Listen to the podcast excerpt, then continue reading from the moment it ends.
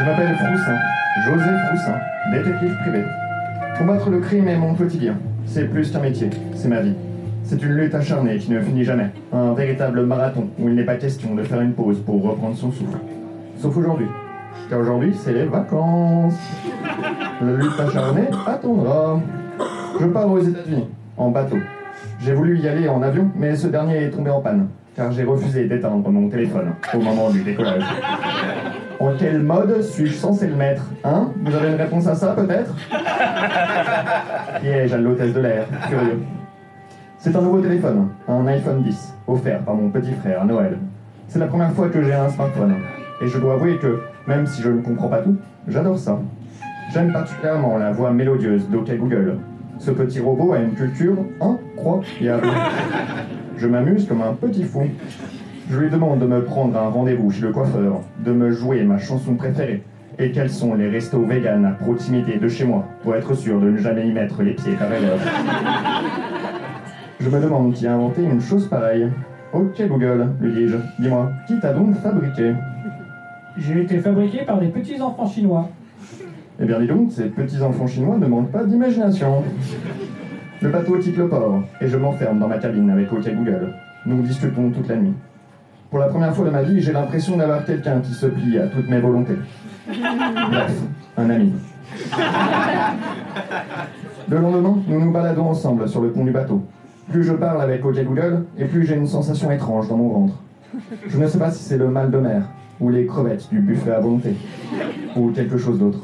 Ok Google, lui dis-je, es-tu es-tu déjà tombé amoureux Je ne suis pas un être humain. Je suis incapable de ressentir des émotions. Ne dis pas une chose pareille en le tenant contre ma poitrine. Tu es plus humain que tous les humains que j'ai jamais rencontrés. Rappel, votre rendez-vous chez le proctologue est dans une semaine. dis-je, en mettant mon doigt devant son absence de bouche. Je le mets dans ma poche et pars en courant dans les cales du bateau. Là-bas, je trouve un carrosse à l'abandon et m'enferme à l'intérieur. J'enlève le portable de mon pantalon, puis mon pantalon. Le reste n'est pas facile à décrire, mais disons que nous avons fait de la buée sur les vitres. Oh oui, Froussin. Oh oui, dessine-moi comme une de tes filles françaises. Soudain, le bateau se met à trembler dans un grand fracas. Je remets mon pantalon et sors sur le pont. Mon Dieu, nous avons heurté un iceberg. Qui pourra pouvoir arriver une chose pareille?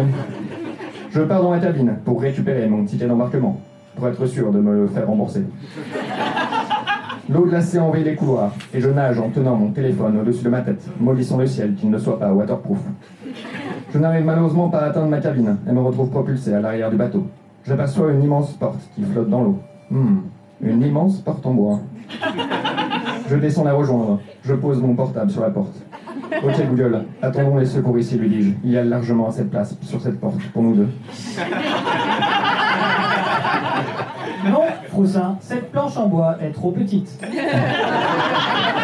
enfin, c'est- c'est ridicule, lui réponds-je. Tu ne prends littéralement aucune place. Vis une longue vie, Froussin. Sois heureux, fais-le pour moi. L'iPhone 10 qui m'a tant fait vibrer, vibre pour la dernière fois. Et tombe à l'eau. Je me retrouve seul sur cette maudite gigantesque porte en bois. À la dérive. Les secours vont sûrement arriver dans quelques heures. J'ai quelques heures à attendre. Et plus de téléphone. Je savais que j'aurais dû apporter un bouquin. C'est tout pour moi. Merci beaucoup.